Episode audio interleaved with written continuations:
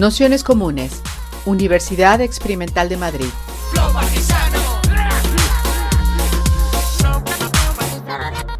Toda la información en nuestro canal de Telegram Nociones Comunes o en nuestra web traficantes.net barra formación.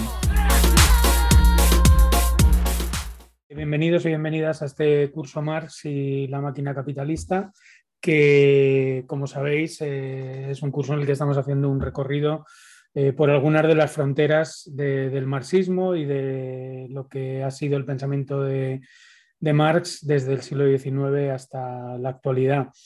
Como sabéis, en las dos primeras sesiones hicimos eh, un primer encuadramiento, sobre todo en la primera, de la biografía política e intelectual eh, y también la propia biografía humana de, Marx a través de su figura como periodista.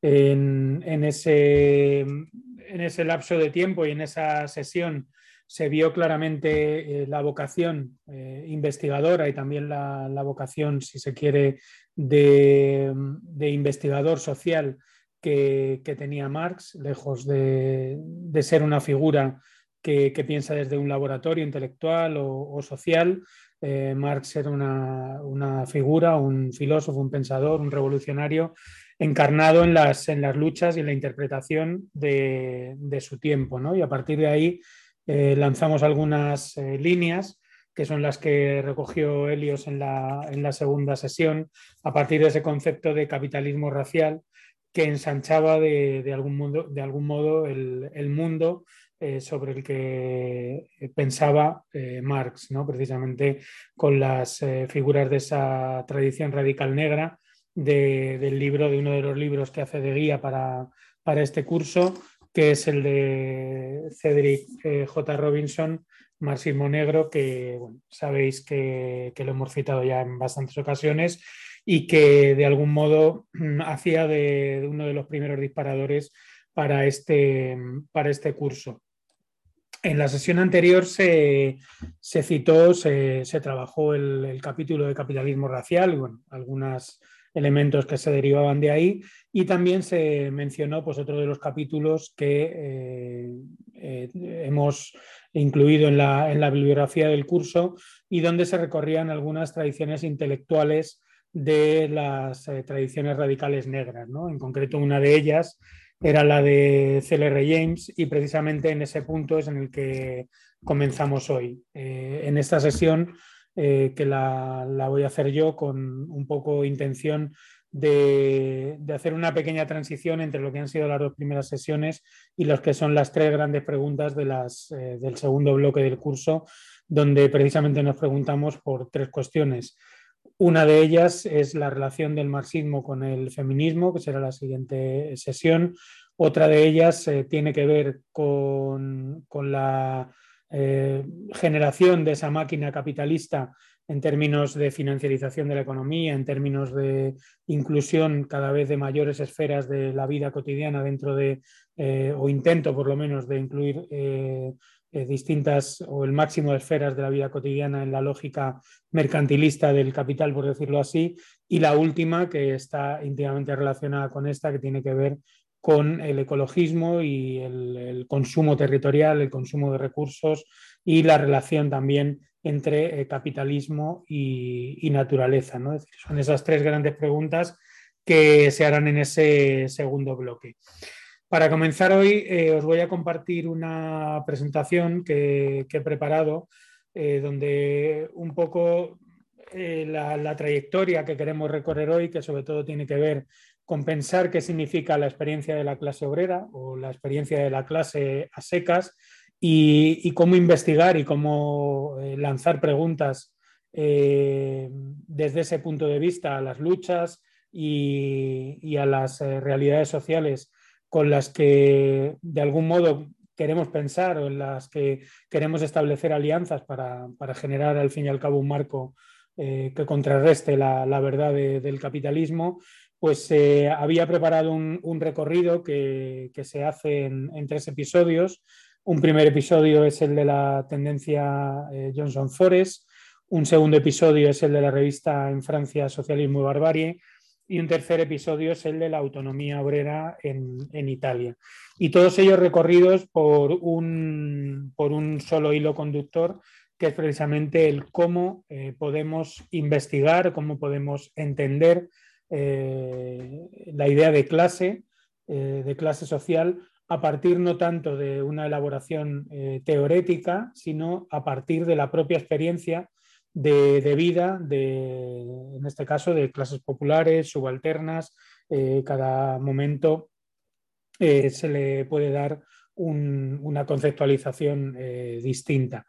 Pero nos parecía interesante que ese hilo conductor lo pudiésemos recorrer. Podríamos haber elegido otros muchos episodios de, la, de los movimientos marxistas o de los análisis marxistas del último siglo. En el, recorrido de hoy vamos a, recorrer varias, o vamos a avanzar varias décadas, desde los años 30 prácticamente hasta, hasta los años 60 y, principios de los 70, pues eh, precisamente intentando arrancar de esa figura que es tan eh, importante, eh, creemos, en, cierta tradición autónoma de, de, los pensamientos y la acción eh, que, cuenta con Marx en su caja de herramientas, que es eh, CLR James.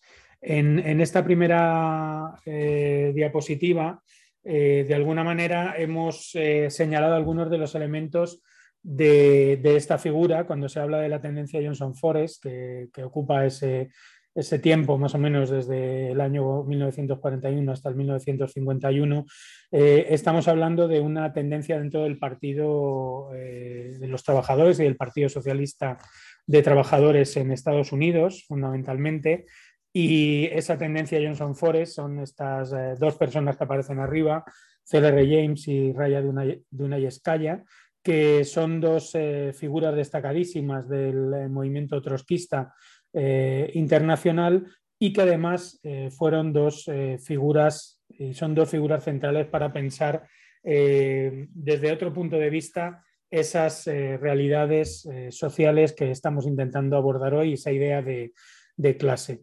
Para hacer el CLR James, uno de los primeros elementos que, que, hay que tener en cuenta, como veíamos el último día, es su participación y su influencia en todos los movimientos anticoloniales, eh, panafricanistas y en, la, eh, en el intento también de desentrañar a través de toda una elaboración eh, como historiador también de las revueltas negras en distintas partes del mundo, especialmente en, una de sus obras que se llama Los Jacobinos Negros, publicada en 1938, que es, es esta que tengo aquí, y que es un, libro central dentro de, la historia de las revoluciones porque precisamente es un libro que eh, se centra en la revolución mm, esclava de esclavos de, Haití, eh, que es eh, coetánea a las revoluciones francesas y, otras revoluciones liberales que se tienen siempre como punto de partida del pensamiento ilustrado occidental, pero precisamente desde otros lugares. Es interesante este punto de partida de CRL James por, dos cuestiones. Eh, en primer lugar, porque él hace una interpretación y un análisis de clase que no parte del laboratorio de la, teoría, sino que parte de la experiencia de las prácticas de lucha. ¿no? Él, en su estancia en, Inglaterra, eh, dice, mis ideas laboristas y socialistas provenían de mis lecturas y eran bastante abstractas. Aquellos trabajadores sarcásticamente cínicos fueron una revelación y me hicieron bajar a la tierra. Él precisamente en eh, Inglaterra recorre distintas eh, zonas industriales y se da cuenta que, se está generando y existe toda una eh, clase obrera industrial altamente desencantada con todos los sistemas de mediación y de representación sindical que se están dando en el momento y que están poniendo encima de la mesa luchas infinitamente más radicales que van más allá, que piden mucho más que lo que están poniendo encima de, la mesa los, eh, los sindicatos y los pactos de posguerra, por decirlo así, después de la Segunda Guerra Mundial, eh, que es algo que se producirá en toda Europa, como veremos, y en, en Estados Unidos. Dice además Terrell James que la acumulación capitalista dio a luz al proletariado en el núcleo industrial, mientras que la acumulación primitiva asentó la base social para las masas revolucionarias en las periferias. Él hace ahí una distinción que es eh, fundamental en su, en su, trabajo, que es pensar también esos sujetos eh, subalternos que se están produciendo en las periferias eh, del mundo capitalista. Cuando habla de la acumulación primitiva, sabéis que alude a, todo el repaso que hace Marx de cómo la propia generación del, capitalismo tiene que ver con una eh, turboexplotación, una explotación aceleradísima en el pasado de muchos de los eh, bienes comunes y de las eh, riquezas, por decirlo así, socialmente construidas hasta esa fecha y que el capitalismo parte de esa aceleración de, la, explotación de los territorios, de las comunidades,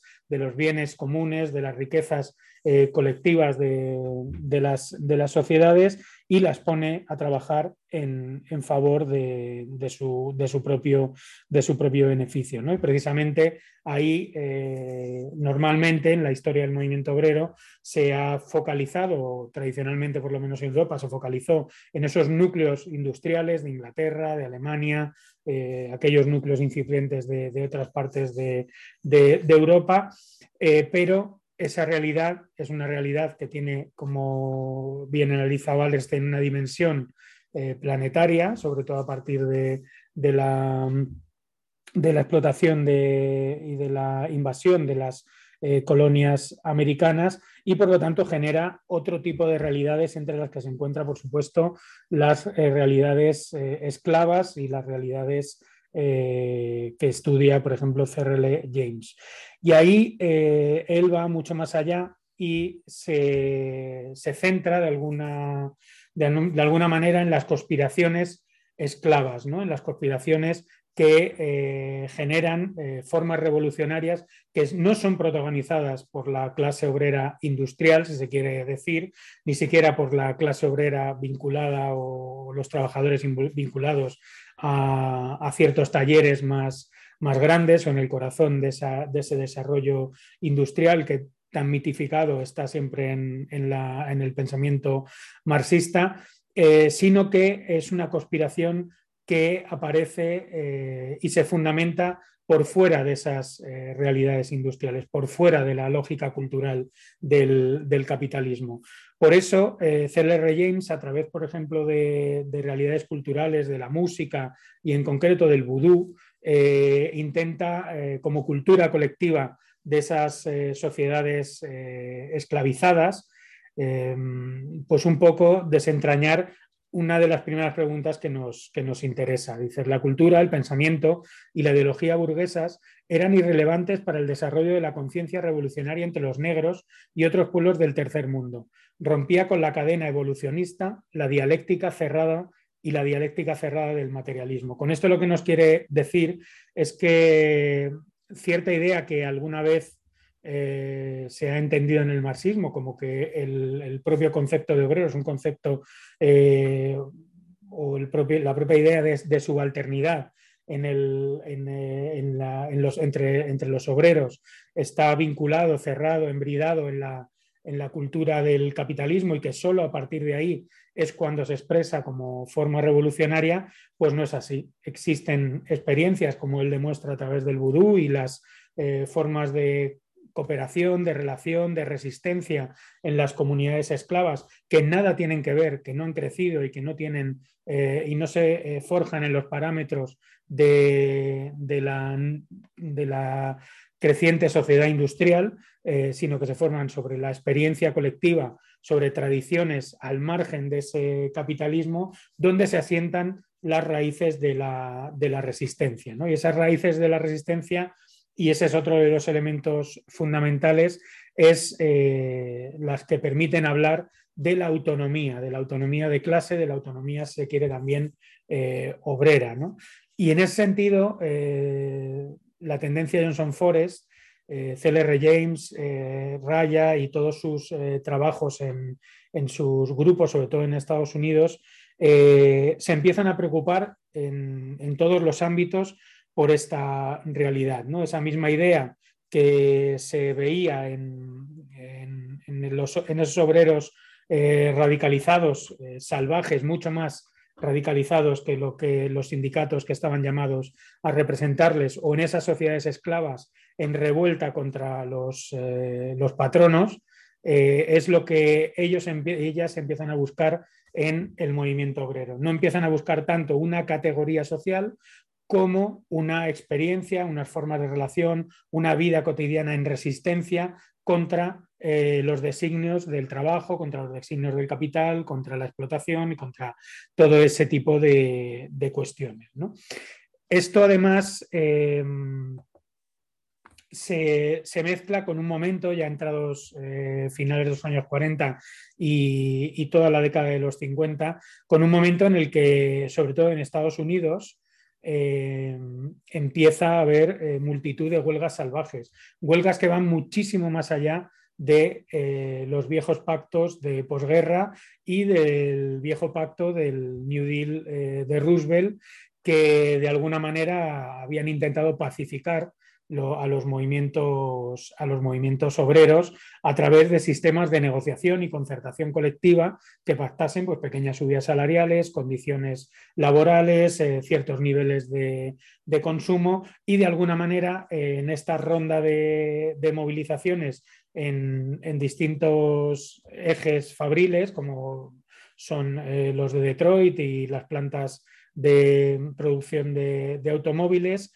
eh, hacen pensar a CLR James, sobre todo porque y a, Raya y a, toda la tendencia Johnson Forest, les hace pensar sobre un, hecho fundamental. Es decir, eh, al igual que, habíamos eh, estudiado, que habíamos investigado, que habíamos encontrado de alguna manera un diálogo con esa experiencia revolucionaria, no directamente ligada con la máquina capitalista, por decirlo, por decirlo así, en las movilizaciones negras que van más allá de, lo que se suponía eran las eh, movilizaciones obreras atadas a ciertos eh, dictámenes del capitalismo fabril, por decirlo así, pero en aquel caso en las plantaciones esclavistas, podemos preguntarnos o hacer preguntas similares en las huelgas salvajes eh, huelgas que saboteaban las fábricas, que destruían la producción, que hacían inviable de alguna manera cualquier tipo de eh, producción, incluso ni siquiera de negociación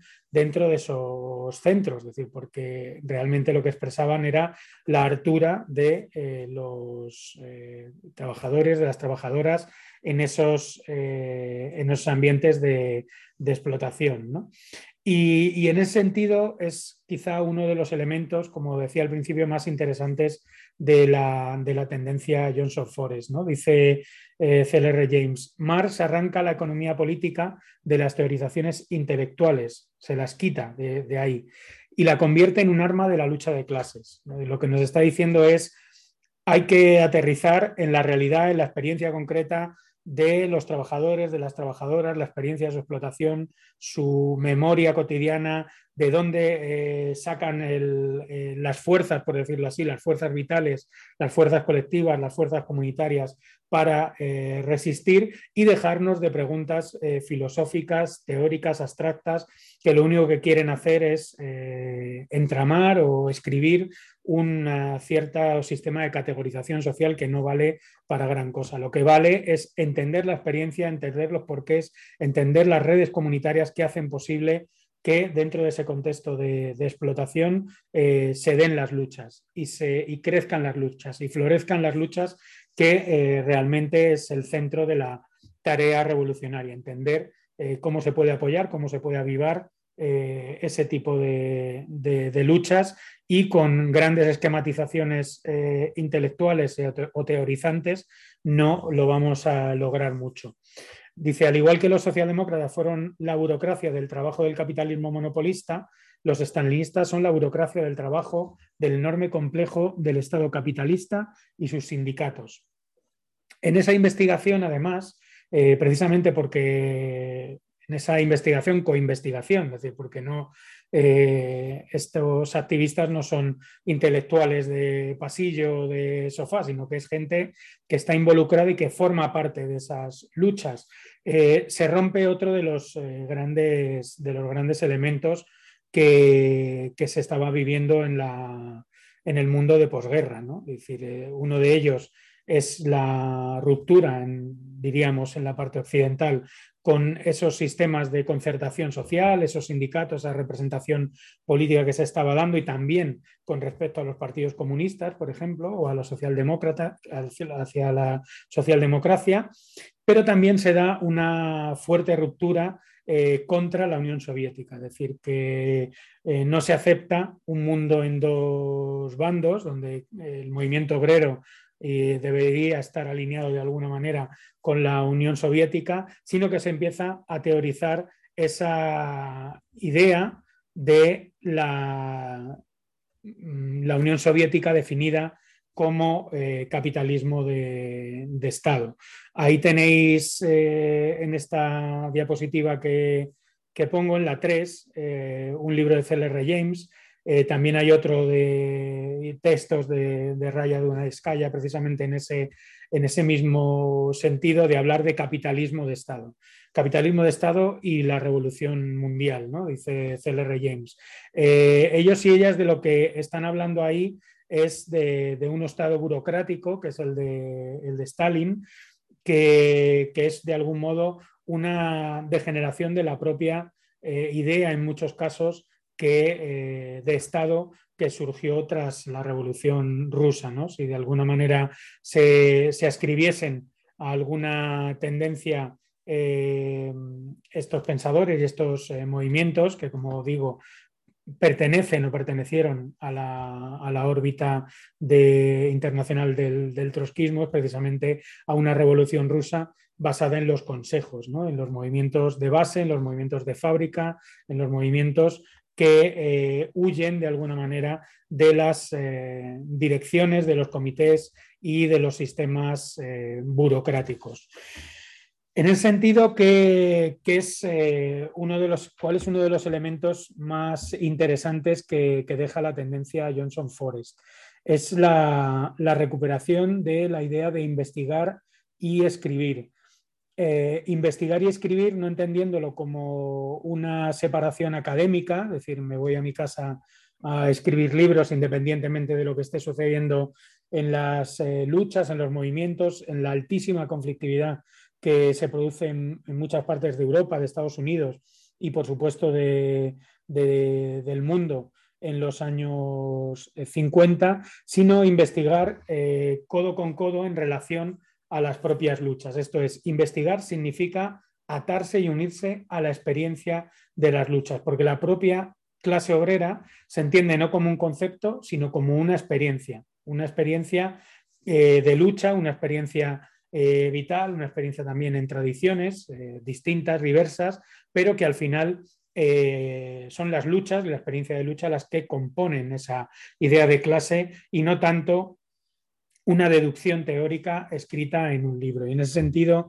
eh, participan en conjunto en el Comité de Publicaciones y Correspondencia, eh, que de algún modo recupera un, viejo estilo del movimiento obrero, pero que le da un nuevo sentido. Es una, una revista donde lo que se hace es poner en comunicación y analizar las luchas concretas que se están produciendo, las luchas de fábrica, las luchas eh, eh, agrarias, las luchas en, distintos países del mundo, desde ese punto de vista de, permitir hablar a quien está luchando, permitir pensar sobre las luchas a quien está eh, involucrado en, ese, en esos procesos.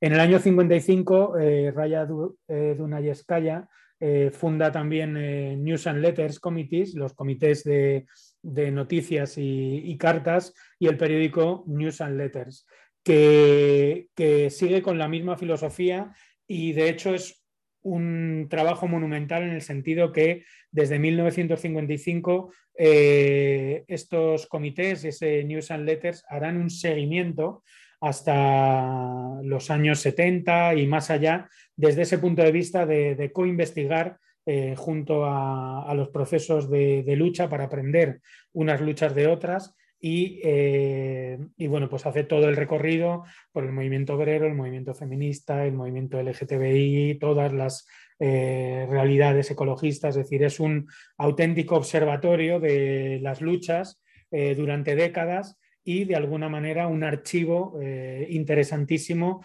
para afrontar desde ese punto de vista investigador de clase e investigador, pero no teorético, no de cosificación y de encajonamiento, por decirlo así, en, conceptos de las luchas, sino todo lo contrario, es decir, eh, generar eh, herramientas escritas que permitan eh, sistemas de solidaridad, de apoyo mutuo entre luchas y de conocimiento y de difusión de las herramientas que han funcionado en un lugar o en otro a la hora de, eh, generar una huelga, una revuelta, eh, sistemas de sabotaje, eh, manifestaciones, formas de organización y de alguna manera todas esas herramientas que permiten a los movimientos tener autonomía. Autonomía fundamentalmente ante un entorno donde los partidos comunistas, las representaciones sindicales están intentando encuadrar, representar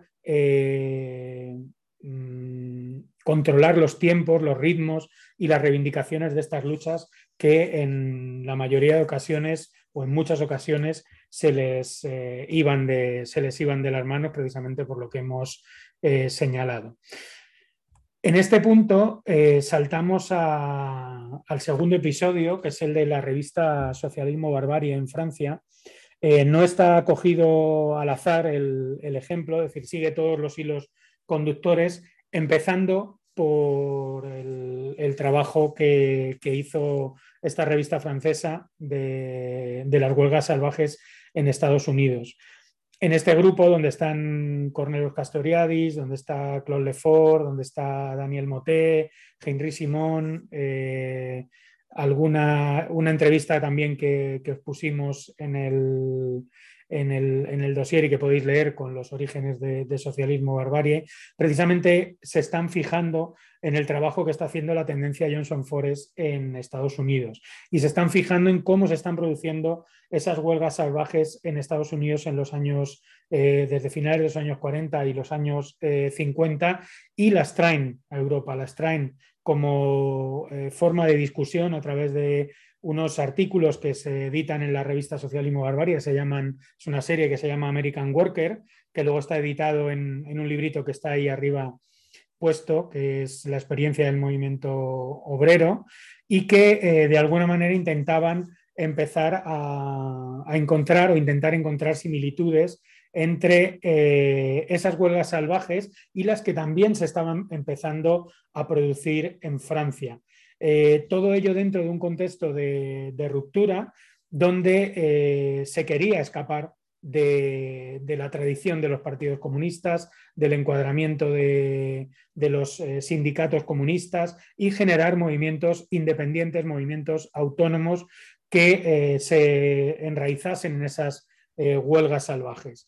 Esto tiene que ver, a su vez, con un momento histórico, el que va desde mediados de los años 50 hasta eh, las revoluciones de los mayores del, 68 y que tiene que ver con eh, las revoluciones que se producen tanto en Hungría como en Checoslovaquia contra el poder en el 56 y en el 68 contra el poder de la Unión Soviética. Y también cómo es la respuesta de eh, parte de la Unión Soviética eh, con invasiones de, ambos, eh, de, ambos, países y lo que eso supone a lo largo y ancho de la izquierda europea con multitud de, rupturas, de rupturas que, que recorrerán muchísimos ámbitos de, la izquierda comunista, es decir, eso sucede, por ejemplo, con los grupos socialismo barbarie, pero sucede también, por ejemplo, con, el grupo de historiadores marxistas del, Partido Comunista de Gran Bretaña, donde están Thompson y donde eh, otras de las grandes eh, figuras de, historiadores del momento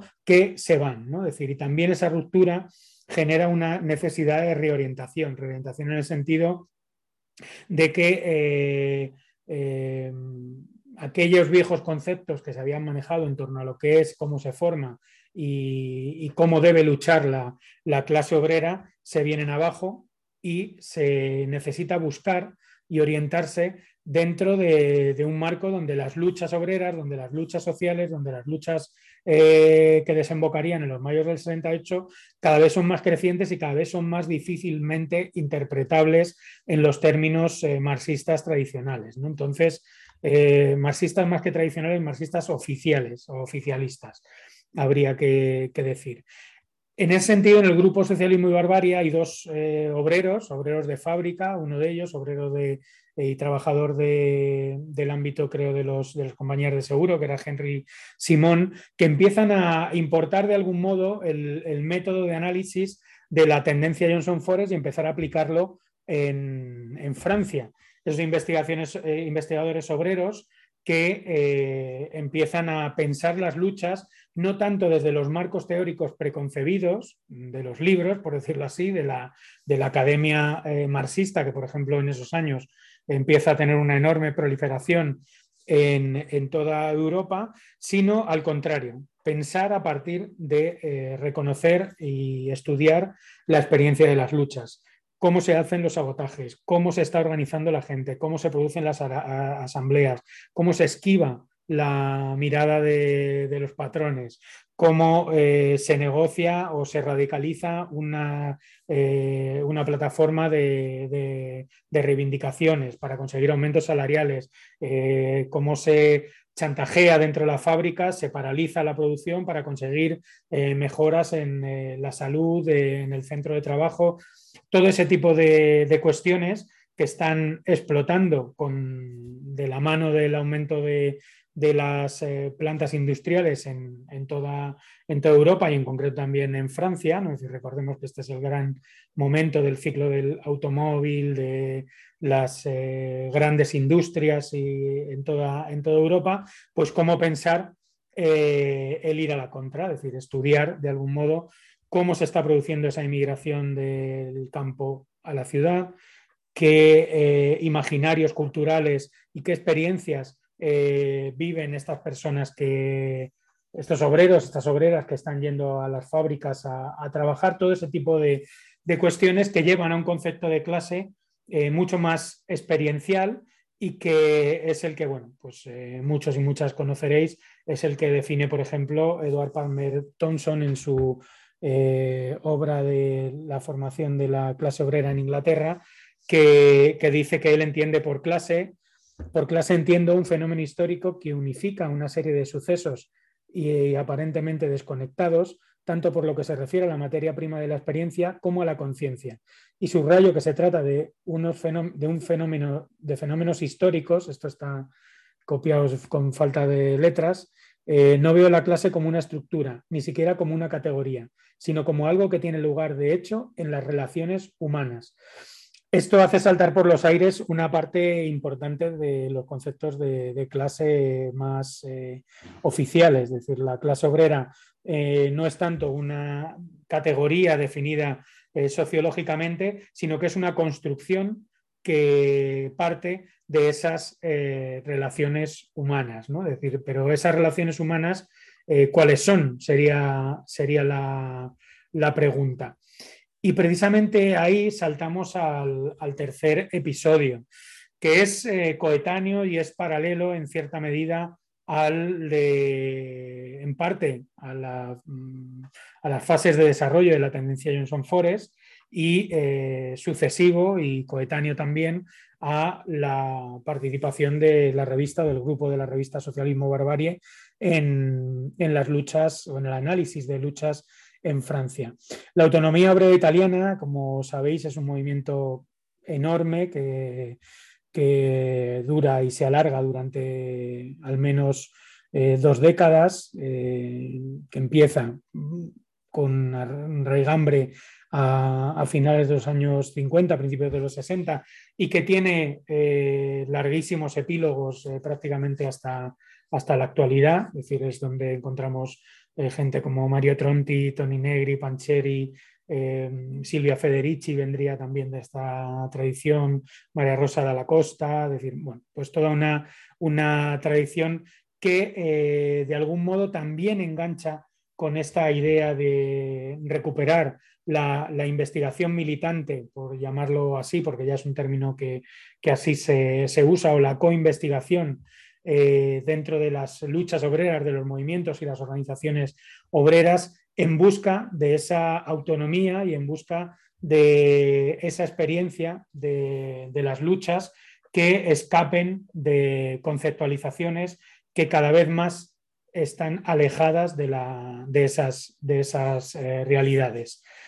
en ese sentido, la autonomía obrera y en concreto lo que fueron los Cuaderni Rossi, una de sus revistas eh, centrales, eh, recuperan la, idea de Marx de la encuesta obrera.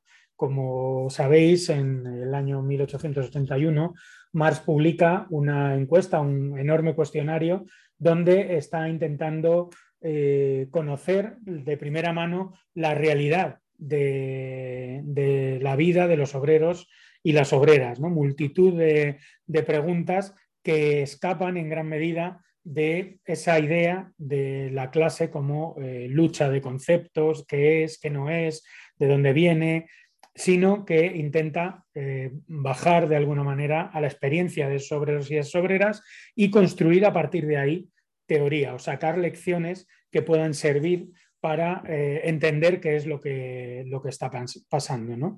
En el texto que os hemos pasado de Cuaderni Rossi, de Pancheri, no sé si le habéis echado un ojo, eh, él dice, la sociología de Marx, en tanto que nace de la crítica de la economía política, nace de una constatación y una observación de la sociedad capitalista, la cual es, a ver, que lo intentamos aquí, la cual es una sociedad fundamentalmente dicotómica, una sociedad en la que la representación unilateral de la ciencia que esa misma sociedad ha desarrollado, es decir, de la ciencia de la economía política, deja fuera la otra mitad de la realidad. Este, este elemento es eh, fundamental, es decir, toda la ciencia política que, se ha ido generando eh, hasta el momento, en gran medida lo que hace es dejar fuera es decir, porque ha sido generada por la propia eh, sociedad burguesa, ha dejado fuera la otra mitad de la realidad. Y esa otra mitad de la realidad tiene la necesidad y tiene la obligación también de pensarse, de investigarse, de entender los procesos eh, que está viviendo para analizarlos y poder dar la contrarréplica, es decir, de alguna manera construir un programa eh, revolucionario. En ese sentido, eh, hay un autor que es Romano Alcuati, otro eh, pensador, activista de, esta tradición, que pone encima de la mesa y recupera también esa idea de, coinvestigación. Esa, lo que ellos denominaban el ser investigador descalzo en, en Cremona, luego ya se va a Turín y se une a, a Coderni Rossi a una de las organizaciones de la autonomía obrera que es Clase Operaia, eh, donde se unió también a Pancheri, Tronti y, Negri, y donde eh, empieza a elaborar, lo veis arriba en la, en el, en la fotografía que, he puesto, aquí arriba no sé si lo veis, que se llama Sula Fiat, en torno a la, a la Fiat, o esta otro eh, Cuaderni Rossi que es eh, lucha obrera en el desarrollo eh, capitalista, dentro del desarrollo capitalista, se está intentando eh, fijar en un elemento, que es crear una metodología o un intento de metodología, todo lo popular y todo lo de base que se quiera, pero al fin y al cabo una metodología, un sistema de coinvestigación que permita eh, extender de alguna manera esa, idea de acercarse a la experiencia de las luchas obreras que se están produciendo de manera masiva en esos, en esos momentos y entender algo de lo que, de lo que, está, de lo que está sucediendo. Lejos de la eh, lógica de los partidos políticos y de las eh, representantes sindicales, donde las metodologías los análisis y el saber lo que pasaba estaba prescrito a las propias luchas. Es decir, que no se daba con las luchas, sino se daba a priori de las luchas. Es decir, ellos lo que están eh, defendiendo es que todos y cada uno de los pasos, si se quiere hacer un análisis de clase, entender la lucha de clases, tienen que ir a la vez que las luchas, a partir de las luchas, no a priori de, de las luchas. Esa experiencia compartida, como lo define al Cuati, se piensa que lo que se gusta con la investigación es una suerte de imaginación estratégica que tome como referencia los deseos radicales de la gente, que supere lo que el patrón colectivo da y o promete. De alguna manera, eh, la representación sindical se quedaba siempre dentro del campo de lo posible, dentro de lo que se podía hacer o lo que interpretaba la dirección de, esos sindicatos y de esos partidos, que era lo más apropiado y lo que se podía hacer y hasta dónde se podía llegar. Mientras que en la experiencia de esas luchas, eh, la imaginación estratégica, la capacidad reivindicativa excedía con mucho los marcos que, que, marcaban esos sindicatos y por eso se producían también eh, esos movimientos de huelgas salvajes que tanto interesaron tanto a la tendencia Johnson Forest como a eh, socialismo, barbarie y por supuesto también a, autonomía obrera, porque precisamente eh, definían y alumbraban una idea de autonomía, autonomía entendida como independencia, decíamos antes, de esos aparatos de partido y de esos aparatos de representación eh, sindical. En ese sentido, la autonomía obrera lo que intenta es darle la vuelta a la, a la interpretación oficial del capitalismo que hacían eh, muchas eh, corrientes marxistas. Como define Mario Tronti en su libro Obreros y Capital, la lucha de clases obrera ha constreñido al capitalista a modificar las formas de su dominio, lo que quiere decir que la presión de la fuerza de trabajo es capaz de constreñir al capital a modificar su composición interna. Interviene en el interior del capital como componente esencial de su desarrollo. Esto es, eh, para la autonomía obrera, la posición del trabajo, la posición del movimiento obrero, la posición de las luchas obreras, no son consecuencia simplemente del capitalismo, no son consecuencia o respuesta a un primer paso que da el capitalismo, sino que el propio desarrollo capitalista está eh, en el propio desarrollo capitalista está incluida la lucha de clases. Y por lo tanto es esa experiencia de la lucha de clases la que eh, obliga también y es un motor de cambio dentro del, capitalismo a través de, esa contradicción, por decirlo así, es decir, que es un intento de destruir el capital que hace que el capital se transforme o el capitalismo se transforme y que lo que denominaban en la autonomía obrera el patrón colectivo, el, mando, el, del dominio eh, capitalista tenga que modificar sus eh, formas, eh, algunas formas incluso muy importantes, esenciales de su forma de funcionamiento, para evitar que el factor de la lucha de clases lo descomponga y lo, tumbe. Y ese es un cambio bastante importante. No sería el capital el que es previo a la lucha de clases, sino que la lucha de clases es, opera en el motor eh, interno en el propio motor del, capitalismo. En ese sentido, ¿qué, descubren o qué ideas eh, mm, eh, centrales en esta coinvestigación, en ese análisis masivo que se produce en los años 60 y 70 en las luchas en, Italia, qué descubre la, autonomía obrera o qué ideas ponen encima de la mesa? Pues por un lado descubren que, existe una cultura obrera que con mucho excede eh, la, tradición eh, comunista. Es una cultura obrera, sobre todo eh, capitaneada por jóvenes, hombres y mujeres jóvenes emigrantes que están entrando en el ciclo fabril, que no tienen ningún tipo de disciplina eh, vinculada a las viejas tradiciones de representación eh, comunista, que tienen un fuerte rechazo al, trabajo y que por lo tanto, como odian, por decirlo así, la fábrica, quieren huir de ese trabajo, quieren huir de la, de la fábrica, a pesar de estar en muchos casos atados y atadas a ella, pues no le importa, no les importa destruirla, no les importa sabotearla, no les importa eh, generar fugas y luchas que vayan más allá de la simple reivindicación eh, salarial. Y por, lo tanto, cada vez que hay eh, reivindicaciones, por pequeñas que sean, esa tendencia que está, eh, esa experiencia, esa vida cotidiana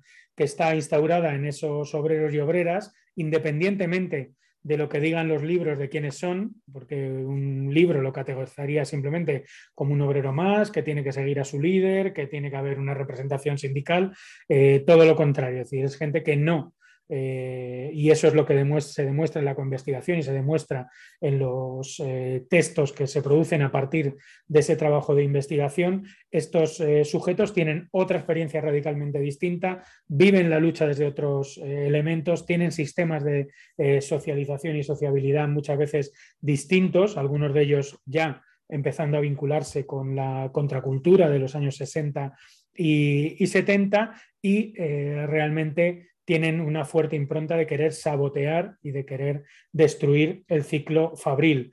Por una sencilla razón, por una eh, cuestión, como dice Negri, de autovalorización.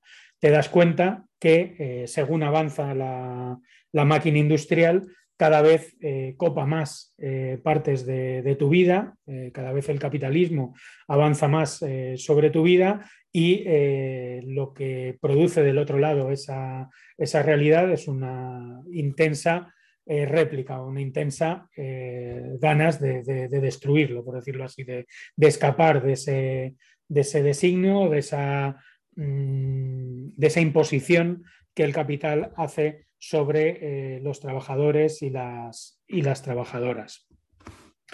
En este punto de la autonomía y, en general de esa idea de experiencia obrera, eh, no lo trataremos hoy porque será en gran medida eh, el eje central de la charla con Montserrat Galcenán, eh, que daban en parte agujeros oscuros, ¿no? es decir, que una experiencia y una cotidianidad que al fin y al cabo parte de la investigación sobre las luchas obreras que muchas veces estaban vinculadas a sujetos varones, eh, dejó de lado muchas veces otros elementos que sí trabajaron eh, las feministas eh, autónomas o, los movimientos feministas que, de clase, por decirlo, por decirlo así, que es precisamente el cómo se compone la materialidad y las relaciones y la cotidianidad de esas eh, experiencias, de esas trayectorias, es decir, qué papel juega eh, la familia, qué papel juega eh, las relaciones amorosas, qué papel juegan las relaciones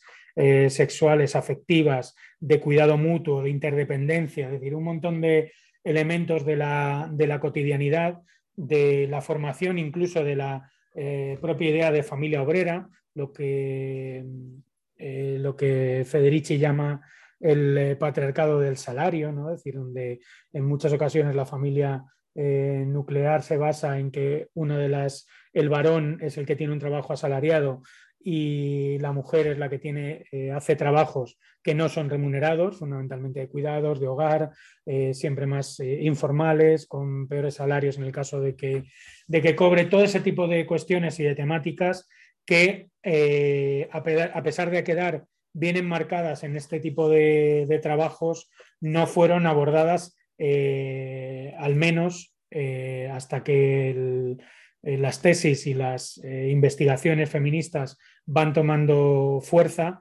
no quedan investigadas con la suficiente densidad y con la suficiente fuerza.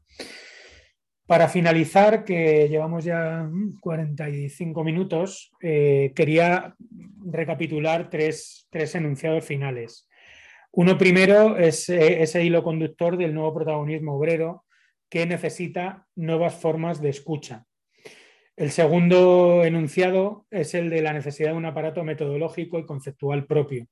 Es decir, a partir de esa escucha, a partir de esa coinvestigación, a partir de ese análisis que, que se produce codo con codo con la experiencia, con las luchas, generar también metodologías, sistematizaciones, conceptos que, permitan eh, de alguna manera pensar la, realidad. Y el tercer enunciado, que esa investigación no es solo un, esfuerzo teórico, sino que, que, tiene que ver con un esfuerzo por organizar, crear y generar un sentido común de las luchas, una intuición estratégica, si se quiere, o una manera de, luchar.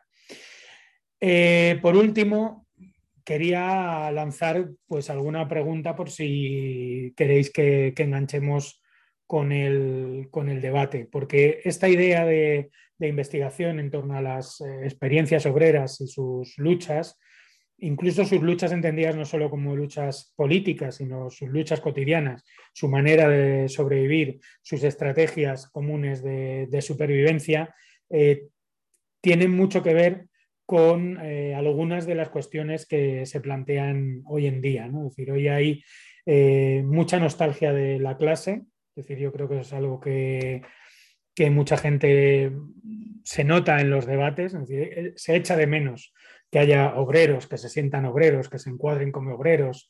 Y, y, esa nostalgia lleva también a veces análisis eh, un poco burdos en los cuales se trata de atacar la diversidad. Claro, como ahora hay tanta diversidad sexual, como ahora hay tanta eh, diversidad racial, como hay tantas procedencias, como hay tanta atomización, como hay tanta eh, diversidad, es imposible componer el, viejo, el viejo sujeto obrero. Eh, precisamente el recorrido que hemos hecho demuestra todo lo contrario. La realidad de la que parte la tendencia Johnson Forest, donde están investigando eh, CLR James, eh, Raya y también socialismo y barbarie en parte y la autonomía obrera, para nada son realidades sociales homogéneas. Esa homogeneidad se ha inventado con la propia conceptualización, con la propia teorización sobre esas sociedades. Pero la realidad es que el movimiento obrero de Estados Unidos en los años 30, en los años 40, en los años 50 era enormemente diverso étnicamente eh, y rico y, enormemente heterogéneo también en las procedencias y en las tradiciones. Eh, el problema no está tanto en que Em, se haya mayor uniformidad o menos. El problema está en que los presupuestos sobre los que se tratan de construir las luchas eh, tienen un a priori demasiado homogéneo para entender la diversidad y la realidad heterogénea de las experiencias que, se viven. Y por lo tanto, hay que volver a lanzar las preguntas de quién lucha y cómo se articulan eh, los fines y esas eh, luchas colectivas a partir de investigar con esos conflictos. Es decir, que ahí eh, os, sitúo un, texto de, Raquel eh, Gutiérrez que, trata de dividir esa manera de entender el mundo en dos, en dos visiones. La manera que llamaremos, dice ella, sociológica, que busca establecer o identificar quiénes o qué son las clases sociales y solo posteriormente registra los modos concretos de sus luchas, esto es, genera a priori escritos, genera marcos eh, teóricos, o una segunda opción, que es la forma crítica, entiende ella, que centra la mirada en la lucha misma, en el despliegue concreto del antagonismo, en el modo específico de la confrontación, y a partir de ahí intenta mirar quiénes y cómo luchan, desde qué organismos sociales se aglutinan y qué horizonte de sentido inauguran. Esto es, toda teoría, todo análisis, toda posición estratégica y toda reivindicación eh, no pueden partir de una priori, sino que tienen que ubicarse, crecer y de alguna manera florecer, por decirlo así, en, las propias luchas, en las propias experiencias de, dolor, de explotación, de convivencia, de supervivencia colectiva que, se dan en la, propia realidad, sino eh, que es lo que sucede muchas veces en estas visiones nostálgicas, lo que se trata es de imprimir en la realidad con calzador eh, modelos teóricos y categorizaciones sociales que no, que no existen y que están construidas en, a priori que no, que no, que no funcionan. Es decir, que de alguna manera es aplicar eh, em, teorías que están más vinculadas al marketing, incluso se quiere a veces al, marketing eh, electoral, político, representativo, que a la, experiencia real que se está viviendo en cada, en cada momento. Con esto terminaría la, introducción, hemos estado más o menos 50 minutos y ahora, bueno, pues todas las preguntas o cuestiones que queráis hacer, quito ya la presentación. Luego os mandaré el PDF para que también lo tengáis, pues lo podemos ir, ir valorando ahora. Así que nada, pues adelante, lo que consideréis lo podéis ir comentando, tanto por el chat como, como por, de viva voz.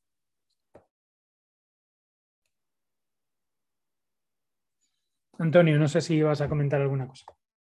no, bueno, hola. Nada, eh, Pues muchísimas gracias por la exposición. Yo la primera parte, la primera parte y a tanto ya ha sido un descubrimiento, ¿no? O sea, esta trayectoria que has trazado en tres episodios me ha parecido muy, muy interesante, te lo agradezco muchísimo. Y luego, no sé, la última parte que nos estás incitando a hablar, tan, tan, interesante como este curso, pues yo no sé los demás, pero yo te digo muy bajito, Antonio. ¿Me oyes bajo? Sí, a ver si tienes el micrófono lejos o. El ordenador en casa, he llegado un poco tarde, pero he llegado a tiempo. Pues si puedes alzar la voz todo lo que puedas, adelante. Más o menos se te va entendiendo. Vale, pues nada, simplemente decía, ¿se me escucha mejor ahora? Estoy hablando más fuerte. No sé si es speaker. Un segundo. Nada, decía que muchísimas gracias ¿no? por, la, por la exposición. Eh, este hilo en tres episodios que has retratado para mí es muy, muy interesante, muy... Al diálogo y me parece un poco eh, triste ¿no? que, que, participemos tan poco, en las otras sesiones tampoco hemos participado mucho y la verdad que están siendo muy sugerentes y muy interesantes.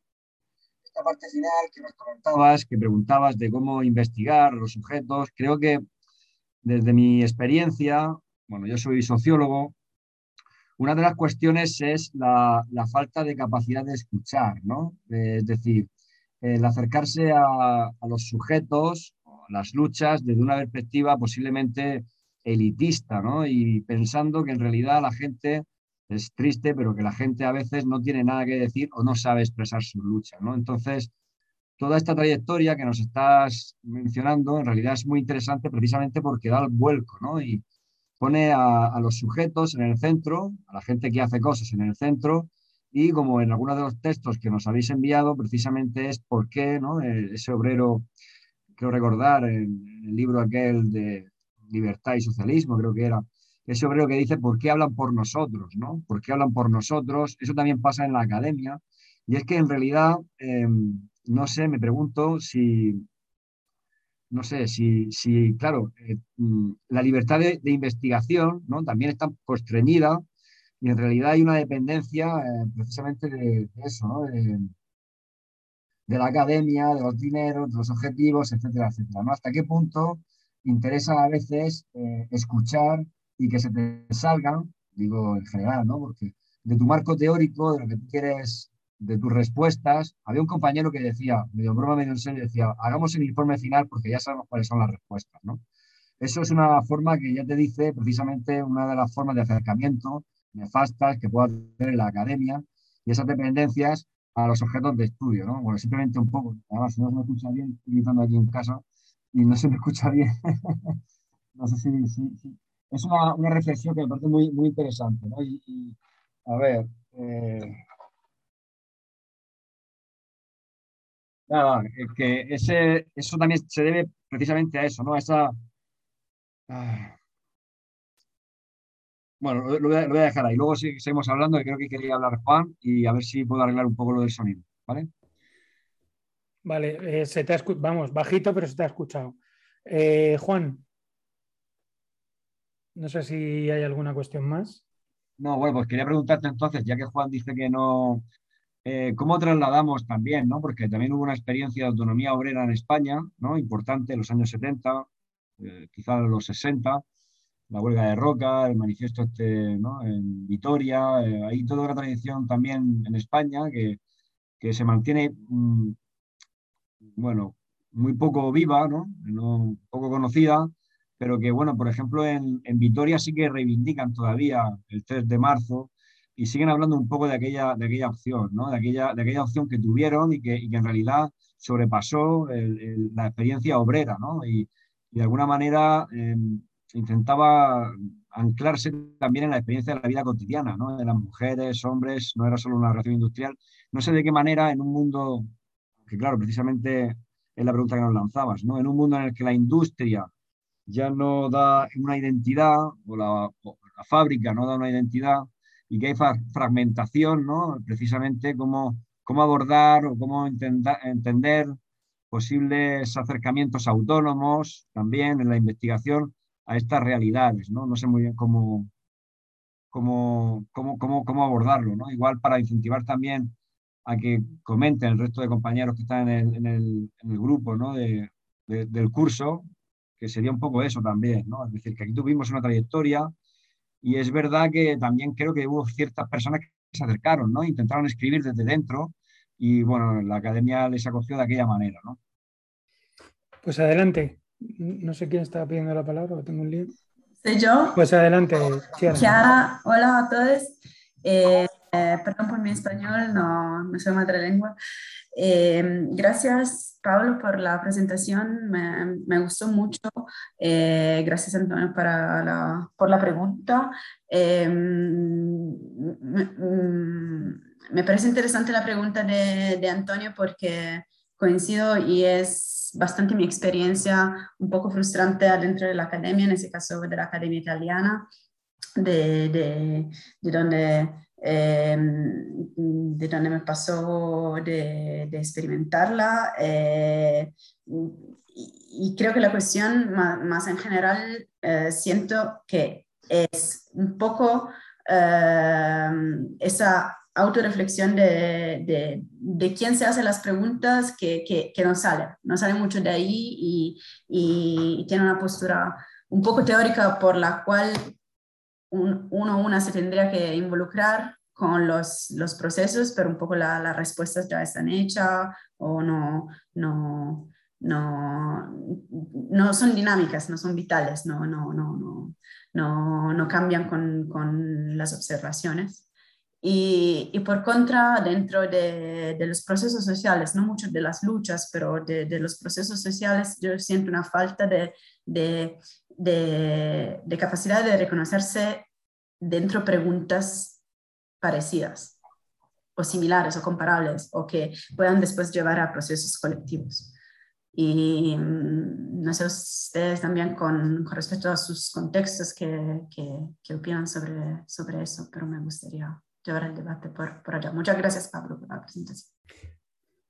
yo, creo que hay algunas de las cuestiones que, bueno, la parte de la academia es que es así, bueno, y quien estáis dentro sabe cómo funciona, ¿no? Además, mmm, yo por lo que veo de, gente cercana, ¿no? Es decir, que además todo el, a lo largo de los años el sistema se ha sofisticado de tal manera que, que todo lo que escribes, hasta las notas de, para ir a la compra tienen que estar en una revista indexada internacionalmente para sumar 0,00005 puntos para, no decir, como esa idea de, de que permanente tu, tu, vida intelectual es una, es una vida que tiene que estar medida, ¿no?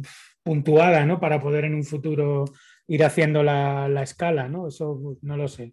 Eso la gente que está adentro, pues eh, tendréis que, imagino, bueno, es, un, es vuestra propia lucha sindical, yo entiendo, el, encontrar ese hueco de, de, autonomía, ¿no? De decir, oye, pues mmm, investigar desde el punto de vista que yo quiero, con lo que yo quiero, en donde yo quiero, con esa experiencia de luchas o no lo sé. Bueno, eso es, una, eso es un, largo, un largo debate.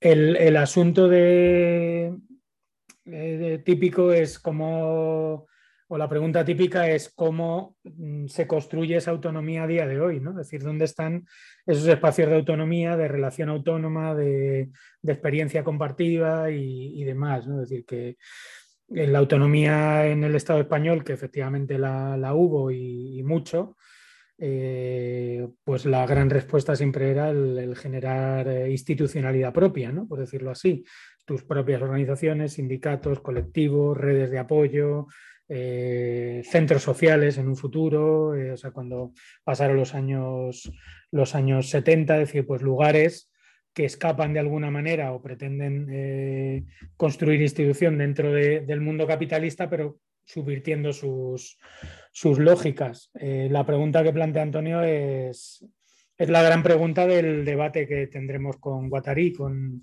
con el texto, con la máquina capitalista, ¿no? Es decir, que es la gran pregunta de cómo se produce esa idea de singularidad en el capitalismo contemporáneo, que cada vez el capitalismo ya no solo conquista tu tiempo de trabajo, sino que conquista tu intimidad, por decirlo así. Cada vez más partes de tu intimidad están sometidas a las lógicas eh, de extracción de, del beneficio. ¿no? Cada vez que coges el móvil, cada vez que ¿no? cada vez está tu propia presencia en el mundo está valorizada, tiene un, tiene un valor y eso genera también una, forma de, estar en el mundo. Y esa máquina capitalista, pues que cada vez conquista eh, más, más espacios de, o quiere conquistar espacios de, la vida, ¿no? Es decir, yo creo que ahí, en la sesión con, con, Raúl Sánchez Cedillo, pues eh, creo que van a salir bastantes cosas, ¿no? Al igual que, en, la, que en la sesión de, feminismo y de, ecologismo, ¿no? Es decir, porque son precisamente eh, territorios centrales de conquista por parte de la maquinaria capitalista a día de hoy.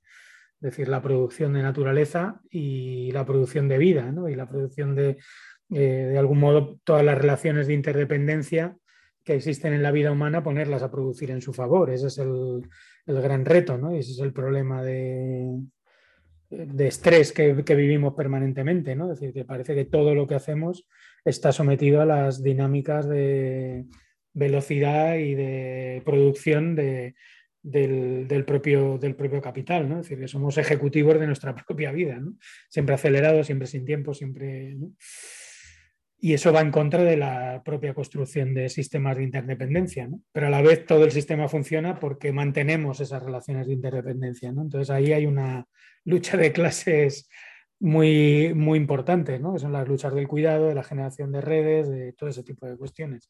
Pero bueno, eso te lo veremos, yo creo que estaría bien reservarse también ideas, ¿no? ir, teniendo ideas para las siguientes sesiones, que yo creo que muchas de estas cosas apuntan sobre esos, sobre esos lugares.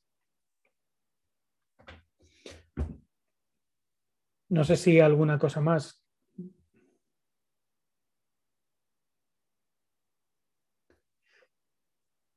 Luego también una cosa que no sé, o sea, que se da por supuesto, pero que no es la, la vitalidad, o sea, cuando lees las biografías de, ¿no? de Raya, Dunayeskaya, o dices que, bueno, es que hay gente que iba a, a 600 kilómetros por hora, ¿no? Es decir, una, decir, sí, un ímpetu a la hora de investigar, de pensar, de juntarse con gente, de escuchar, de, producir, de sabotear cosas, de participar en luchas, de, decir, una aceleración también del tiempo histórico que te permite un, un, contexto donde hay muchas luchas, que a día de hoy pues es más complejo, ¿no? Es decir, que no es lo mismo tener estos sistemas de coinvestigación en el 15M, por poner algo cercano, donde hubo un tiempo de aceleración, de encuentros, de luchas, de todo, pues que ahora, ¿no? Donde está todo pues mucho más parado, la pandemia, las separaciones, las distancias, los zooms, todo este tipo de, cosas, ¿no? Entonces, pues no, es,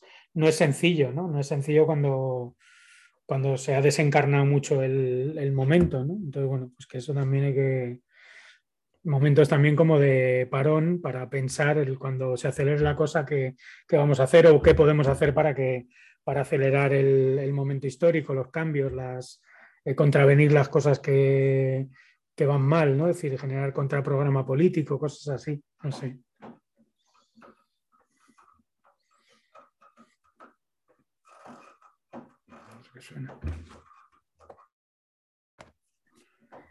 Si puedo llevar una experiencia, eh, bueno, yo vengo de, de, la ciudad de Turín, que vos mencionaste en, eh, en tu presentación, y mm, que es muy distinta de, bueno, yo no estaba en los años 70, pero de, de lo que ahora se puede estudiar, que, que pasó durante, durante los años 70 y, eh, y o sea, la, posibilidad de eh, juntarse a, ese proceso de, experiencia, que después sea una experiencia, eh, una investigación de la experiencia, una reflexión sobre la experiencia, pero también de la experiencia misma, de la existencia de la experiencia misma, eh, bueno, se cambió. Y un poco por, el papel de la fábrica dentro de, la ciudad y por sí, la, ausencia de, una comunidad alternativa que sustituyó ese, proceso. Y me parece muy interesante eso que, vienes a decir sobre la, el eh, aprovechar del tiempo uh, menos acelerado para pensar, pero justamente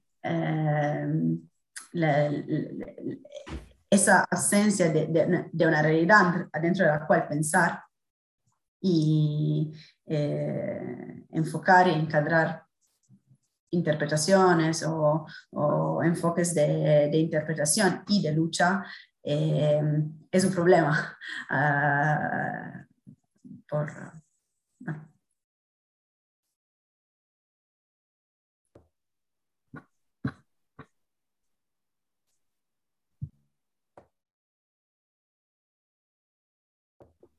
Ángela.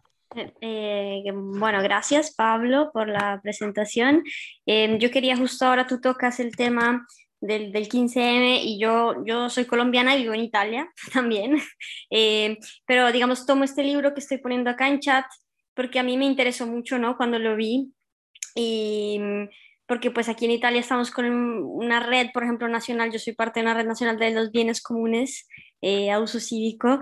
Eh, pero, y digamos que la pregunta que tendría, por ejemplo, para Pablo en este caso, ¿no? Es, eh, ¿cómo es que el trabajo de una casa editriz eh, militante, ¿no? Que está, yo la veo como con nociones comunes, muy activa en esa construcción de espacios de pensamiento y de, y después divulgación, ¿no? Porque ya que se publica esto es importante. Aquí en Italia, por ejemplo, no, no tenemos aún eso, ¿no? O sea, sí está, en ese libro, por ejemplo, estaba Derive a Prodi, eh, otro tipo de experiencias, pero no sé, yo siento que allá ah, con ah, la Fundación de los Comunes, con ah, eh, Traficantes de Sueños, eh, no sé, em, tú qué sientes en estos años, ¿no? De eh, Traficantes de Sueños, cómo es que una casa editriz juega un papel en, en esta posibilidad de hacer investigación, divulgación y acomunar, ¿no? Este conocimiento y, em, y ponernos como o sea, ser una plataforma en la que justamente se crea esa,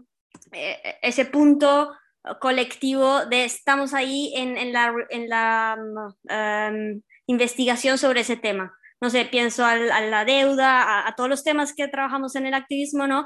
Yo trabajo mucho sobre la depatriarcalización y trabajo sobre las masculinidades, etcétera, y hacemos dossier para autoformación, pero después no tenemos en nuestras páginas, en nuestras redes, en nuestra tratamos de, compartir, ¿no? Pero hay poco publicación, tenemos aquí poco, es muy difícil traducir al italiano, o sea, faltan muchísimos textos, ¿no? Entonces yo veo el trabajo de traficantes y digo, bueno, es que es fundamental. Para mí pienso que en este momento de actualizar un proceso de investigación eh, activista, digamos, tener esta plataforma. Entonces, no sé, pido tal vez como una reflexión sobre estos años con traficantes, cómo es que ha jugado un rol eh, en, en, la composición de las luchas, no sé, en, en, en el territorio, donde estés, en el territorio de habla hispana, ¿no? Ahora veo mucha conexión con los cursos, no sé si antes, pero gracias también al lockdown y el estar online con Latinoamérica, ¿no? Muy interesante, ¿no? Eh, vi que en México se acaba de crear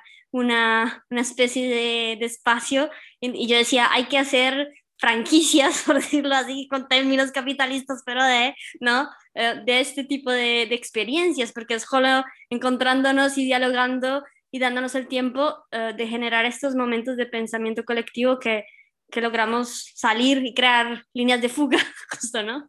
Eh, pues no sé. Sí, de lo que hemos hablado hoy justo, hay, hay un librito de, de Francesca Posi, Gigi Rollero y Guido Borio, que se llama Futuro Anterior, no sé si lo veis, que es de Deriva Prodi, y que, bueno, habla de la historia de Cuaderni Rossi y del movimiento, es, la evolución desde Cuaderni Rossi hasta el movimiento global, o sea que son muchas, pocas páginas, mucha historia. Eh, bueno, por si os interesa. Que o sea, el reto es ese, es decir, cómo crear instituciones autónomas que de alguna manera mm, cabalguen, sobre todo aquí en España, además que vivimos un momento eh, en, el, sentido que en el, que el post-15M eh, hubo demasiado cierre en torno al ámbito institucional, ¿no? Entonces, eso ha lastrado también el, el momento de los movimientos aquí. Esto es una, singularidad muy, muy española, ¿no? Y el ámbito representativo, que, evidentemente es, eh, es, importante, es decir, que, hay que tener, por decirlo así, un impacto sobre quien está legislando sobre nuestras vidas, pero desde luego eso no puede eh, resumir o condensar todo lo que, lo que sucede. Pero desde luego que nuestra, nuestra imagen siempre, la imagen de traficante de sueños siempre ha sido la de los centros sociales. Lo único que nosotros tenemos, o nosotras tenemos, un, una dimensión económica como empresa, porque es lo que somos, es decir, porque hay pues no sé, otros proyectos a lo mejor que se no es que no somos una empresa, somos un no sé qué, somos una empresa. Nosotros si vendemos libros vivimos, si no vendemos libros no, cobramos. Entonces eso es una empresa. Es una empresa social, una empresa alternativa, como una empresa política, como le, le decimos, le decimos nosotros, eh, nosotras, eh, pero realmente es que yo creo que hay muchos pequeños proyectos similares, ¿no? En, el Estado español hay muchísimos con los que nos relacionamos, te podría decir 20 o 30, que son similares, con proyectos parecidos, eh, muchos de ellos sacando ahora espacios de autoformación, muchos de ellos están en la Fundación de los Comunes y otros no. Entonces, la verdad es que no lo sé, o sea, es... Mm, no sé tampoco si es una franquicia, porque, por ejemplo, pues toda la tradición de centros sociales en, el Estado español se nutre de los centros sociales italianos. Entonces, bueno, pues nosotros a su vez somos una franquicia de los italianos, que a su vez eh, son una franquicia de los alemanes, que a su vez bien... Entonces, bueno, que es en, la red intentar producir lo que veamos que puede ser más eh, útil en términos políticos, en términos experienciales y también en términos de, supervivencia, ¿no? Es decir, la, la, singularidad que tiene Traficantes de Sueños es que hemos podido eh, quitarle el tiempo que le íbamos a dedicar a carreras universitarias, a estar en el telepizza o a donde nos tocase a cada uno trabajar, pues poder eh, trabajarlo en, el, en, nuestro proyecto empresarial, por decirlo así. Eso tiene partes muy malas, eh, como todas las empresas, pero tiene también la parte buena de que, de que tu trabajo es hacer política, por decirlo así, con tus textos, con tus cursos, con tus rollos, con las cosas que, que editas o que haces. Y, con respecto a la América Latina, pues evidentemente eh, estamos, estamos eh, cada vez más en relación, no solo por el espacio que hemos abierto con Tinta Limón y con Bajo Tierra en, el DF, sino porque cada vez estamos más presentes en las ferias intentando ¿no? decir que eh, hablar más idiomas, ¿no? decir, porque al fin y al cabo nuestro proyecto era siempre ha sido un proyecto también bastante ombliguista, por decirlo así, pues de Madrid, pues Madrid, como ya es una ciudad grande, bueno, pues quienes estáis o venís de ciudades grandes, sabéis cómo funcionan las ciudades grandes, que pueden permitirse el lujo de ser el centro del mundo, ¿no? Por decirlo así. Y ese encuentro, pues por ejemplo, con toda la tradición de pensamiento eh, boliviano, indígena, con Raquel Gutiérrez, con Silvia Rivera, con, con Gladys Sul, con toda la gente de Tinta de Limón, con todas las luchas eh, de Argentina, de Bolivia, de eh, nos han ayudado muchísimo, nos han ayudado muchísimo también porque este cierre político que existe en el post-15M, eh, bueno, lo han llamado pues, una estrategia populista de izquierdas institucional muy inspirada en, eh, los procesos bolivianos, Evo y demás, también tuvieron allí una contraparte. Y de esa, de esa contraparte nos hemos coaligado y estamos aprendiendo mucho y tiene que ver también con este investigar luchas autónomas, alternativas, que, no son estadocéntricas, que, que piensan en la posibilidad de construir eh, sociedades que, no son solo, y luchas que no son solo generar tablas reivindicativas para el Estado, sino que construyen vida desde abajo, por decirlo así, ¿no? y que mm, generan y promocionan otro tipo de institucionalidad social.